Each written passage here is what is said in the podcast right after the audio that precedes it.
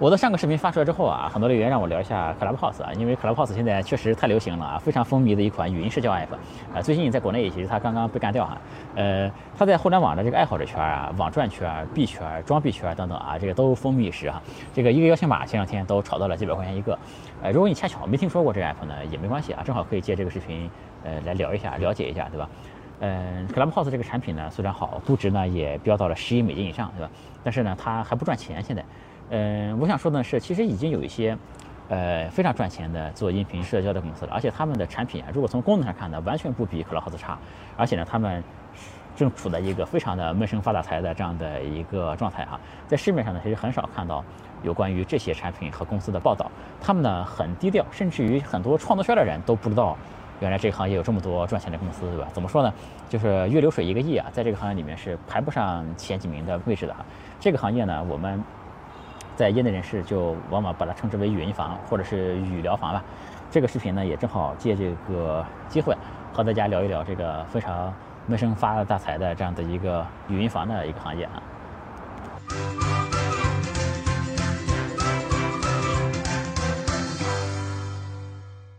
有趣的灵魂聊科技人文，我是子展啊。今天和大家聊聊这个 Clubhouse 啊，还有一个闷声发大财的行业，就是语音房。我这个频道可以说越来越放飞自我了哈，其实我之前有段时间经常更新商业案例的视频嘛，那段时间其实可以一直稳定的涨粉的，虽然涨得也不是很快，但现在我看了一下，我这频道已经很长时间没和大家讲过商业案例什么的了。今天虽然是讲这 Clubhouse 这个案例呢，但我也会往尽量硬核的方向去讲啊，这明显是一个那个洗粉的视频，而不是一个涨粉的视频啊，因为这个音频行业呢，我懂一点点啊，这个嗯，我做过。音频相关的产品嘛，所以肯定对这个行业有比一般人更深入的一些思考吧，所以会讲得更硬核一点啊。这个，呃，我个人做的事情呢，将来找机会和大家再分享啊。这个今天就我们就先简单聊一聊，呃，Clubhouse 这个产品啊，呃，我们按照惯例先看图标。Clubhouse 的图标呢，就是一个人的照片，呃，我听一个同事说啊，这张照片呢是 Clubhouse 里面一个主讲人的照片，而且呢，这将来啊。他还可能把这个照片换成其他的主讲人吧，这个是很有意思的一个事儿，在我看来，对吧？为什么想特意聊一下这个图标呢？主要是我个人有一个观点啊，这个想和大家分享一下，就是我认为这种比较复杂的图标，包括一些比较复杂的 logo 吧，我觉得都是未来的一个一个趋势，在我看来。就当然我当然知道图标和 logo 不是一个东西啊，我就把它们放在一起说。呃，以前的 logo 呢，其实都是倾向于用一些简单的图形或者是文字的变形嘛。呃，但经过了这么多年的发展，我觉得再做那些很简单的。这个形状的那种 logo 嘛，其实它非常容易和前人重复嘛，很难再出彩。其实，而且呢，在商标注册的时候也很容易就是注册不下来。以前大家喜欢这些简单的 logo 呢，因为它简洁好记，而且呢就比较好印刷嘛。但简洁的 logo 呢，往往就是也很抽象，很多 logo 你看它一眼，看它第二眼，你很难 get 到它究竟在表达着什么，对吧？我觉得现在这个节这个时代啊，这个节奏越来越快嘛。就其实需要更直接的去表达，你不能设计一个图标看不用户，还让他想，对吧？大家谁愿意去想这个东西呢，对吧？然后我们再说好记啊，就那些简单的 logo 真的好记吗？我觉得不一定啊，主要因为现在太多了，这个看到的同质感其实也挺严重的。而且现在的人啊，这个不同于这个以前的人啊，因为现在人已经受到了太多的这个训练，就看了太多的图片啊、视频啊这些这个副媒体的东西啊，给现在这些人一张很有特色的图啊，他是很容易能记得住的。但反而给他一个抽象的一个这个简单的图形，我觉得是挺难记的。然后我们再说印刷啊，这个那些简单 logo 确实可以很方便的印刷在各种各样的材质上面，对吧？即便是给一张单色的报纸也可以印。但我觉得现在很多互联网化的品牌啊，其实不太需要考虑印刷这一层的，因为主要还是在网上传播嘛，对吧？而且即便是印刷呢，这个印刷的技术也提高了嘛。现在印一个复杂点 logo 不是多难一个事儿啊，我觉得也不是特别需要考虑再兼容单色印刷什么的。就我不是一个专业的设计师啊，我上面这观点说的不一定对啊，但我个人认为啊，就和大家分享一下，我觉得这个 logo 的这个复杂化可能是一个趋势。其实我一直期待看到像 Clubhouse 这个这个这个像 Clubhouse 这样的图标哈，这个我觉得比那种随便搞一个字母当图标啊那种要好得多。而且呢，我觉得这个 logo 呢，还有图标啊，就应该更加的个性一些，甚至呢，可以在一个框架下经常的有一些变化。我们看，其实以前那个 Google 的图标，它也是经常会加一些小花样的，主页上的那个，对吧？然后呢，就是像 Clapos 这种思路啊，就是我觉得一个图标，它在保持一个统一的设计语言。设计的风格和这个保持统一在辨识度的情况下，我觉得是可以不同的时期用不同的，比如说像克莱 house，它用不同的人，对吧？我觉得可以的，就我很欣赏这种思路。比如说，如果做一款游戏的话呢，我觉得它的图标也可以根据不同的时间，你换成这个里面不同的场景也好，英雄也好，对吧？因为大家其实需要记住的是这个品牌，而不是这个 logo 本身，对吧？我觉得 logo 可以通过一些变化呀，提高用户的新鲜感，而且还能传递这个品牌的故事嘛。我觉得这是一种非常有效，而且非常容易触达用户，而且成本还非常低，而且呢还是一个目前还很少有人用过的这样的一个方法啊。就是啰嗦一通，和大家做一个小分享，说的也不一定对哈。然后我们去看这个 Clubhouse 这个产品啊，这 Clubhouse 产品呢并不复杂，就是你进去之后啊，可以看到里面有一个个的房间嘛，每个房间都有几个人在上面聊天，对吧？相当于就是拿着麦克风在台上讲话那些人。然后下面的观众呢就可以举手，然后主持人就可以邀请这个举手的观众嘛到台上来一起聊。我们说一下这个产品啊为什么能火啊？就我觉得它有这么几个逻辑的啊。首先，嗯，第一呢，它是一个有非常浓重的硅谷色彩的一个产品啊。就我觉得这个硅谷啊，某种程度上来说啊，它就是一个大的这个 Clubhouse。在疫情之前啊，这硅谷经常有各种各样的活动啊，线下聚会，你可以去参加，而且它这个频率和密度都非常的高。就美国有一家公司叫 Meetup，这个公司呢就专门让用户去浏览这些活动信息，去参加活动的吧。像 Meetup 这种产品呢，如果拿到中国来啊，我觉得它可能挺难生存的，因为就没那个土壤，对吧？但是在美国呢，它就生存的还不错。现在这个疫情时代，我觉得有一个大的机会呢，就是把以前线下见面才能做的一些事儿搬到线上面来。Clubhouse 呢，其实就是把传统的这种嗯硅谷的活动就搬到线上来了嘛。说实话，我觉得就是逻辑很通畅，很符合趋势。但是呢，也没什么太大不了的创新啊。这个，因为硅谷在我看来本来就是这样的东西，它就是把一个线下东西给线上化了，对吧？第二个能火的原因呢，是它有这个网红大佬的出入证嘛。这这个 Clubhouse 呢是 H6Z 投的，这个 H6Z 呢是一个非常网红的投资机构啊。参考我上一期讲投资的那个视频，对吧？而且呢，他还拉来了这个马斯克助阵嘛，一个有网红属性的企业家非常有用啊。这个观点呢，我就不再重复了啊。那个像我这种。微不足道的网红推出像 iFi 这种非常小众的写作软件，也能一下子给他带来几万个用户，对吧？何况像马斯克这种非常就是绝对的顶流网红，对吧？就是好点的产品呢，他就是说一句话就能捧红，对吧？就是大家还记得当年就是老罗和那个子弹短信嘛，其实道理是一样的，对吧？我觉得只要产品做的还不错呢，现在大 V 一捧啊，确实短时间内成为爆品是很正常一个事儿，但长期能不能做好呢，就要看这个产品的硬实力了，对吧？第三呢，就可劳产品，呃，这个这个老生可劳的，这这个 Clubhouse 这种产品形态呢，在美国其实算是比较新潮的哈，而且这个早期用户确实它里面早期用户逼格比较高，就是在在这个 Clubhouse 里面啊，这个在台上聊的很多都是大咖名人，在上面高谈阔论嘛，用户进去之后呢，自己的头像就显示在这些大佬的这个这个这个旁边，对吧？就很容易造成一种和大佬同框的这样的感觉，呃，而且这个头像差不多大，对吧？这个这个这个很容易用户就。对吧？感觉和大佬在一起了，对吧？就截个图就发到社交网络去了嘛。而且呢，在里面用户还可以举手发言，感觉和这个大佬的距离也非常近。这个而且确实有很多机会被大佬点名之后呢，就是聊几句天，对吧？那就更不得了，就变成了能和大佬谈笑风生的那个人，对吧？这也就更加会促进用户的分享和传播嘛。那个就是这个就是他在美国能火的一个逻辑啊。然后我们再说一下他为什么在中国能火。在中国呢，其实他逻辑和在美国不太一样。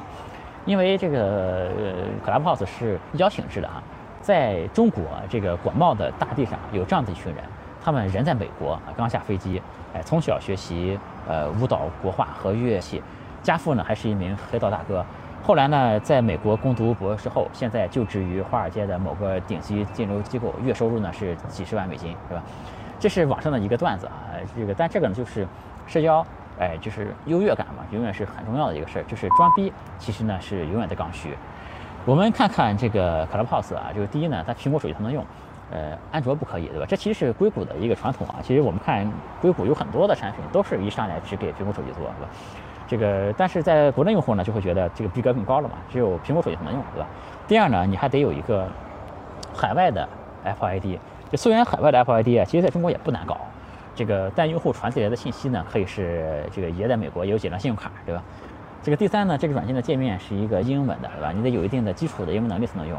当然，你进去之后，语音房里这这个房间里面聊中文是可以的，有很多中文的房间，对吧？它毕竟是一个界面是英文的一个界面嘛，对吧？这个嗯、第四呢，Clubhouse 呢，它是一个邀请制的东西，对吧？就得有人邀请你，你才能去用。嗯，当然这个邀请码有很多做网赚的人啊，什么都可以在。这个闲，你可以再到闲鱼啊什么去买，对吧？这个但是不管你这个邀请码是买来的还是怎么样，对吧？你在发朋友圈的时候呢，都可以说出那两个非常经典的字，呃，谢邀，对吧？哎，我加入了，对吧？所以你看这个装逼啊，呃，苹果手机、美区 ID、英文能力，有人邀请你，哎，我操，这好像还是一串单压，对吧？单压乘五，对吧？这个确实有逼格，对吧？这当几个高逼格的朋友呢，在朋友圈里带一波气氛，那其他人就坐不住了，对吧？就担心自己这个如果再没听说过这个东西，再不会用，那就成为了跟不上形势那个人，对吧？所以他就很容易在圈子里面逐渐火起来啊。这个东西在国内当然不太可能继续火啊，因为已经被被封掉了，你们懂的，对吧？所以注定不太可能大火啊。这个，但我们就说一个问题，就是东西在国内会不会有类似的东西，这个类似的产品出现啊？也其实是这样的，就首先啊，从功能上讲呢，国内很多产品呢都比它强大很多，这个只是产品调性不太一样。这个有很多人说中国有很多超过呃 Clubhouse 的产品啊，我觉得不能这么看，因为那都是在比功能啊。其实一个产品最重要的其实不是功能，而是定位嘛。比如说，如果同样是语音聊天哈，这个如果你的产品是用来和小姐姐聊天，对吧？那 Clubhouse 都是和行业大咖来聊天的话，那基本这两个产品从功能是完全一样的，那其实不是一个产品，完全不同，对吧？这个比功能呢，还是在最底层，对吧？其实这个呃，真正我们要看的是这个产品的定位，对吧？概念一个更综合的这样的一个东西。嗯，所以说从这个概念上讲呢，中国目前确实没有这像 Clubhouse 这样的一个产品在。但是有很多产品呢，如果我们单看功能的话呢，它确实比 Clubhouse 要强很多。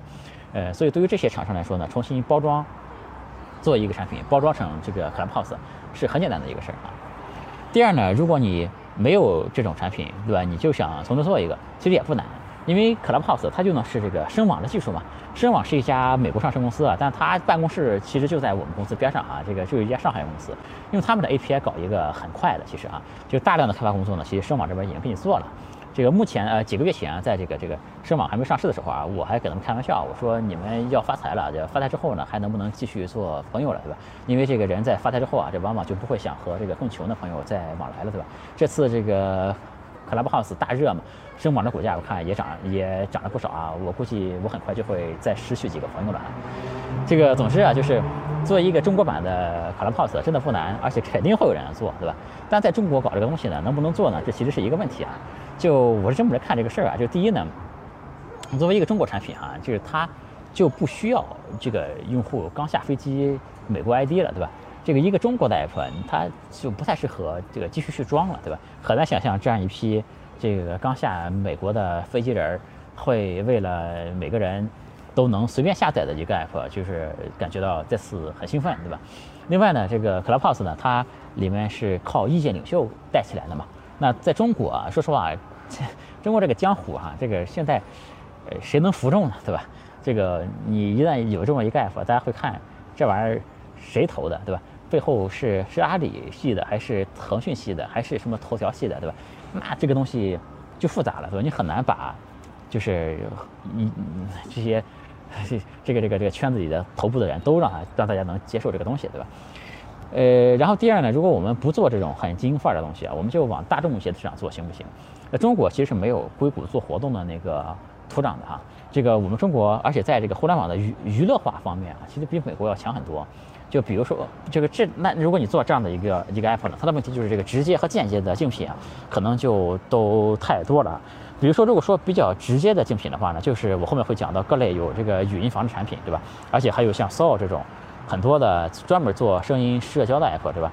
那间接竞品呢就更多了，比如说直播啊、短视频啊，其实都是一种间接竞品，在我看来，对吧？在美国呢，就是基本上没有什么人搞直播，对吧？这个短视频呢也是在非常早期嘛，这个东西和中国是非常不一样的。第三呢，就是这个声音啊，这个监管其实是挺难的。像这种多人出声音的东西啊，搞搞啊，就很容易走得越来越偏。这个会有人乱搞，对吧？就会有一些不可描述的这种聊天的内容出来了，就是干好事儿，对吧？这个你们懂的，对吧？这个文字和视频的鉴定呢，其实都是比较成熟的哈。这个声音呢，好像反而呃没那么成熟，因为文字呢，你鉴定它的内容就行；这个你视频呢，看画面就行。那声音呢，如果你在里面发出一声啊。你根本不知道他在干什么啊，对吧？这个这个东西我讲的也不一定对啊，这个懂技术的可以指正一下啊。我们之前曾经就是找过市面上有没有这种鉴定声音的比较成熟的产品啊，嗯，这种但好像没有，对吧？所以说这种声音社交啊，在中国搞啊，就肯定会有人在里面乱搞嘛，这个风险就很大。这不光是干好事的问题啊，这个币圈大佬在里面布一布道，对吧？这个传销头子在里面上上课，那热闹的很，对吧？这可能到时候呢，你想正规经营啊都很难。这个呢，就比较适合那些，呃，比较喜欢养生、没事喜欢喝喝茶的那种创始人去做了，对吧？这个社交软件呢，还有一个，呃，有几个大的门槛啊，就是这样的。就我觉得社交呃软件都有三个大门槛吧。第一个呢是让用户感到新奇嘛，他愿意去下载，愿意去尝试嘛，这是第一层。那第二层呢，就是让用户从新奇变得真正离不开这个产品嘛，就真正。他经常会去用，对吧？这是第二层。那第三呢，就是让用户能够在里面，就是一部分用户吧，在里面获益嘛。因为纯粹用爱发电是不太行的哈。这个像豆瓣那样，对吧？就很惨，对吧？就知乎也犯过很多类似的错误，对吧？我觉得要让用户在里面能得到真正的利益才行，对吧？所以这个路径呢，就是从新奇，哎，再到着迷，再到获益，对吧？哎，好像又单压了一下，对吧？呃，这里面呢，就是每一步都很难。像 Clubhouse 呢，它其实也基本上只做到了目前啊，只基本上只做到了第一步，对吧？就是我还有个观点呢，就是，嗯，往往那些能打破之前圈层的一些产品，他们往往都这个很厉害啊。比如说我们看抖音、快手、B 站这些产品，它其实啊，就是说，都是让一些本来没有权利发声的一些人，呃，可以发声了，对吧？这个创造的价值就非常大，就其实相当于是给新的人群创造了新的价值嘛。但我们看像 Clubhouse 这种模式啊，起码目前来看啊，它还是原来的那个社会名流在上面对吧？它其实这些人是带着原来的社会地位这些东西来，其实它没有给新的人群创造什么新的这个机会出来哈。而且这个音频的商业模式啊，它这个产品啊商业模式挺未知的，将来呢可能搞来搞去还是类似语音房那一套东西，然后或者是能够放一放广告啊，拉一拉赞助商啊什么的，这个所以说。这个还要再观察，对吧？Clubhouse 这个产品在美国能不能呃长久呢？这个我倒觉得可以，对吧？这里面我是这么看啊，有这么几个原因。第一呢，这个硅谷天生就有用 Clubhouse 这样的一个习惯，对吧？这个我们前面也说了。那后，当然后面呢，我们要看的是这个东西它能做的多大，能不能被更多的人所接受嘛？但如果你这样想啊，就我的思路是这样的：你如果你先不把它看成是一个社交产品，你把它看成是一个工具的话。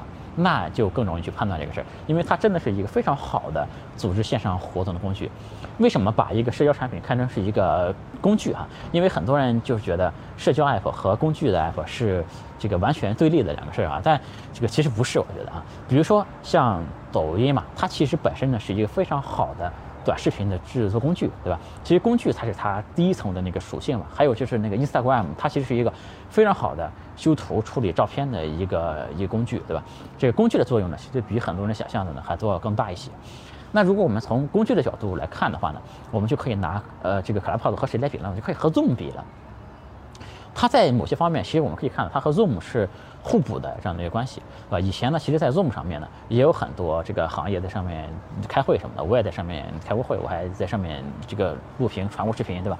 这个，但 Zoom 呢，其实不支持面向太多人的开这个直播的，对吧？你像 Clubhouse 能支持到五千个人，那 Zoom 呢，就往往就是说，你如果很多人想来听的话，往往还要在 Zoom 上面。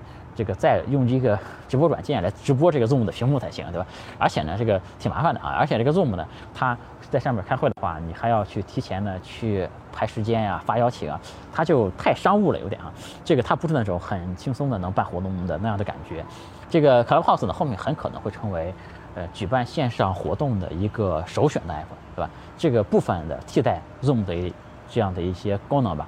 这当然有点难受的是，它的这个商业模式不一样啊。Zoom 它在上面开会，Zoom 就开始收钱了，对吧？但 Clubhouse 呢就不能直接收费嘛。第二个，我觉得 Clubhouse 能持续在美国成功的这个原因呢，是这 Clubhouse 现在这个上面这个用户确实比较高的。这个我前面讲社交网络的时候给大家讲过啊，这个社交网社交产品啊，从高往低打是比较容易打的，从低往高呢就比较难，对吧？然后就有人说呢。这个 Clubhouse 现在因为是邀请制嘛，这个用户质量就比较高。这将来如果放开之后呢，这个用户质量就会下来，会冲击到以前的氛围，对吧？就好比知乎早年这个邀请制，用户质量也很高。后来这整个氛围就下降了一些，对吧？这个问题啊，说实话我倒不这么看哈。这个，因为像 Clubhouse 这种形态不一样的啊，因为它很容易就能给用户做隔离嘛，因为它里面是一个房间一个房间的，对吧？其实你很难想象一个这个红脖的这种类型的人会进入到一个风险投资的这个房间里面去，对吧？第三个原因呢，就是。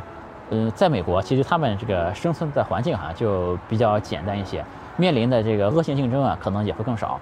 这个呃，前面说了哈，这个直接和间接的竞品，在美国的其实都比中国的要少，对吧？在美国呢，这个音频产品的这个接受程度啊，也可能会更高一些，呃，因为在美国本来就有很多人听这个 podcast 嘛，对吧？这个在中国，你比方说听 podcast 的人就非常少了，对吧？我一直呢挺看好音频这个行业的哈，音频这个这行业。它市场虽然没有视频这么大，但仍然有很多的机会啊。这个为什么我看好音频呢？这个逻辑也和大家说一下。就我觉得可以从这个场景和呃人两个维度来看。首先呢，这个音频它是有一个很独特的场景的，比如说在你这个这个开车的时候啊，那个对吧？这个在厨房的时候是吧？在打扫卫生的时候，在这个睡觉之前吧，啊，这个很多场景呢，它都更适合。这个听音频，而不是看视频或者别的东西，对吧？这个可以这样来定义哈，就是视频呢是一种娱乐嘛，音频呢是一种陪伴啊。呃，音频比视频要轻松很多。比如说，你开个视频聊天，比如说就像 Zoom 这种视频会议，对吧？你视频的时候你要去洗头的，对吧？就女孩子可能还得化化妆什么才行，对吧？而且。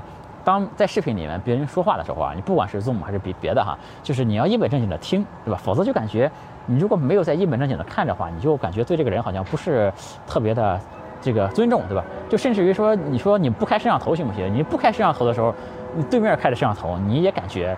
不是那么轻松，你也要感觉你要看着他，否则好像有点对不起这个人，就因为这个视频本身这个形态啊，它就不是很轻松的这样的感觉，对吧？但音频呢，像 Clubhouse 这样的啊，它就会感觉轻松很多。你永远也不知道和你聊天那个人他在干嘛，他可能就是在在穿内裤扣着脚丫呢，对吧？这很有可能。这别人说话的时候呢，你也可以把手机往旁边一扔，你该干嘛就干嘛。这个音频就当背景音乐的或者放着就可以，对吧？这就是音频独特的一个场景，对吧？它其实是有一些这个很多视频所做不到的一些事儿的啊。但这个场景呢，当然也会带来一些那个缺点了。比如说，因为产品呢，现在整个这个行业啊，就这个变现就是一个问题啊，行业难题啊。主要就是说到刚才像这样的场景的话，这个用户可能这个手机都没在旁边，或者是这个手机没在手里，或者是一个甚至是在一个息屏的一个状态，对吧？这样的话呢，你就干不出特别有商业价值的事儿来啊。就你比方说你。插一个播一个广告，或者是对吧？显示一个广告，这用户也没法点击，也不能跳转，对吧？他也不能就马上这边洗着碗听东西呢，然后突然就让他去购物了，这个不现实，对吧？所以说现在这个音频产品的估值啊，相对于这个它的这个用户的使用呃时长什么的来说，这个音频产品的估值呃这个基本都是非常低的。嗯，第二呢，就是我们再从人的这个角度来说，这个音频啊是有属于它的一些特定的人群的。就因为有些人呢，他颜值很高嘛，颜值很高呢，他这个做视频直播的时候就优势很大，对吧？这个但是也有些人啊，他这个颜值就不太行，这个颜值不太行呢，但是他声音很好听。那这些人呢，就是我刚才说的，就是把新的机会、新的舞台给了那些以前那个原本没有机会的人，对吧？这个当然这个话说的不好啊，就我不是说搞音频、搞声音的人这个颜值都不行哈，不是这意思。因为我也见过几个做 podcast 的小姐姐，很漂亮那种，就我都觉得。就不出镜就浪费了嘛。虽然我和他们的关系也没什么特别的发展，就是浪费了啊。就是但但确实就是有一些人更适合做音频嘛。就有些人吧，他出镜没什么意思的啊。但是但是他和他就是他做语音聊天呢，就这个很有意思，骚话很多。整个上面这些段好像这个情商不是很高哈。就是我不是说做音频的人这个颜值呃算了，不就是就不是说这个呃这这怎怎么说呢？就创作声音的门槛还是比视频更低一些。就是对人的相貌要求。就是给这些新人新的 机会，对吧？就是他这个人群和视频是不一样的。我没有丝毫就是说，嗯，那个意思哈，就是说做视频的人就嗯颜值更高，不是这个意思啊。呃，做视频的人声音也有挺好听的，做声音的人也有挺好看的，但他可能擅长的不太一样，对吧？就这个意思。就最后啊，我们说一下这个闷声发大财的这个语音房啊。其实这个嗯 Clubhouse 啊，它有的这个功能啊，语音房基本上都有，了？而且呢，要强大很多。什么是语音房呢？就是上面有一个主持人，下面有一些座位，通常是八个座位嘛。可以进行连麦，对吧？然后下面呢是一些文字，可以刷弹幕、刷礼物什么的，对吧？这个顺便说一下呢，就是当然就有很多产品啊，它做到一定程度之后啊，它往往都有一个这个最优解。就刚才说的这个语音房的样子，大家可以看到，几乎所有的语音房长得都这样，对吧？这就是语音房的几乎达到了一个最优解的这样的一个状态，这也是一个行业发展成熟的一个标志，对吧？你比方说我们看到一些视频会议的软件，包括 Zoom，包括什么腾讯会议乱七八糟，长得也都差不多，对吧？这其实就说明这个行业很成熟，没什么能创新的了，对吧？那我们再看这个反过来看这个呃。Clubhouse 的话，就很多人觉得它也没什么了不起，这功能好像比语音房比我们国内的还少，但不是这样的，对吧？这个内行是看门道的，对吧？就是 Clubhouse 它这个产品设计啊厉害的很，就它的厉害之处就在于它长得和语音房不一样，就所以它的定位就有了非常明显的这个区别嘛。这 Clubhouse 可以说重新定义了一种产品的形态了，就是再往后呢，这些组织线上活动的 app 可能在这个界面上，在布局上就都要向它来看齐了，对吧？这个我们还要说回语音房，在这个语音房这个行业里面，有很多公司闷声发财。我交流过的人呢是很多的，但有些话呢我就也没法说破哈，因为否则我就成了那个，呃，成为行业毒瘤的那个人了。这个语音房的产品呢，说白了哈，它还是为了，往往是为了满足人们最基本的需求，就是男女啊、寂寞啊等等的事儿，对吧？我们拿国内国外两条线来说啊，在国内呢，基本上就是三种做法。第一呢是。把这个语音房就隐藏在一个大的产品里面。那产品这个产品能有多大呢？就是比如说呃抖音，比如说网易云音乐，比如说爱奇艺，再比如说像喜马拉雅、斗鱼、呃虎牙，就等等这些产品。呃，你没听错，对吧？在这些产品里呢，你找一找都能发现这里面有语音房。这个我们看到国内这些大厂的产品里面呢，经常有一些东西啊，它入口很深。嗯，往往就是藏在一个非常不起眼的位置，呃，但那个东西呢，往往可能就是很赚钱的一个东西。就出于一些这个别的原因吧，可能里边有奔驰抽奖，对吧？就是大家看字幕就懂什么意思，对吧？这个白痴抽奖，对吧？这个也可能有别的东西啊，出于口碑啊，或者是因因为别的有一点点那种擦边的东西啊，它就入口就放的比较深。所以你在一个大的产品里面，你一看，哎，我操，竟然有这样的一个东西，那这个东西呢，往往就是还挺赚钱的，是吧？语音房呢，就其实就属于这种入口比较深，呃，但是还挺赚钱的这样一种类型的东西，是吧？第二种类型呢，就是那种就是本来就是做语音的呃产品嘛，有些产品呢，它已经做的很大了，它做的很大之后呢，它就要做的更规范嘛，所以它这个业务也要调。它这个业务呢，就要调到这个更合规的这个方向上去了。比如说呢，你不能老让这个用户在里面这个干好事儿，满足这个原始需求，对吧？干好事儿这个大家懂，对吧？你这个所以说，他搞着搞着呢，就成了更正规的一些业务的包装，这些就做了一些更正规的业务吧，就往这个这个这个怎么说呢？这些东西去转型吧。比如说，就做了。像陪玩这样的业务，对吧？这就是属于那种很光明正大的业务了，对吧？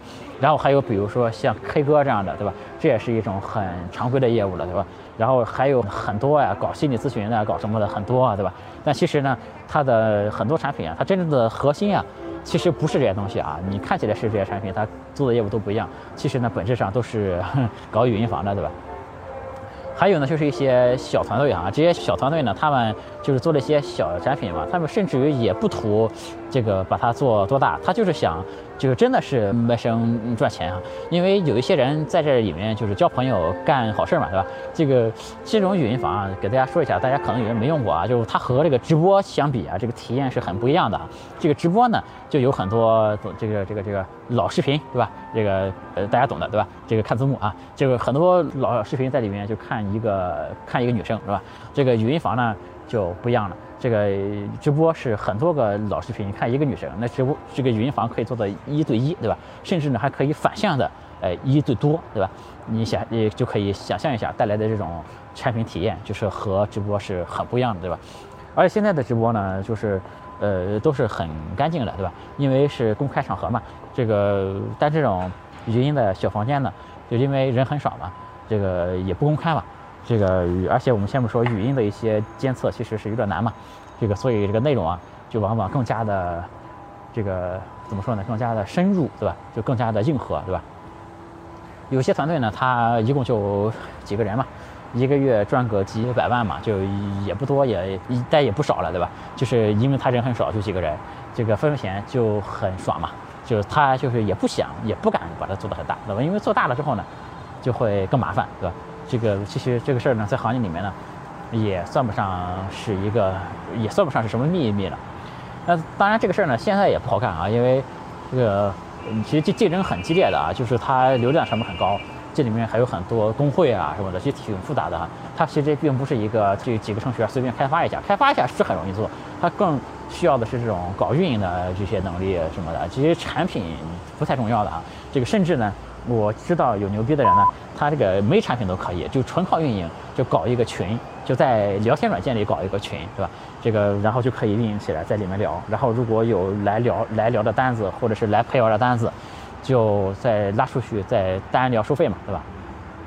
我个人呢不是这个产品的用户啊，我声明一下，我没怎么用过。就是我主要是因为我们团队前面做音频相关的产品嘛，我们从团队的角度来说呢，确实就是研究过一些，但是这个呃我没用过哈。这个我们之前在印尼那边不做了一个音频项目嘛，那里面呢就也有连麦的语音房，不过我们就是搞的并不是这样的一个方向啊。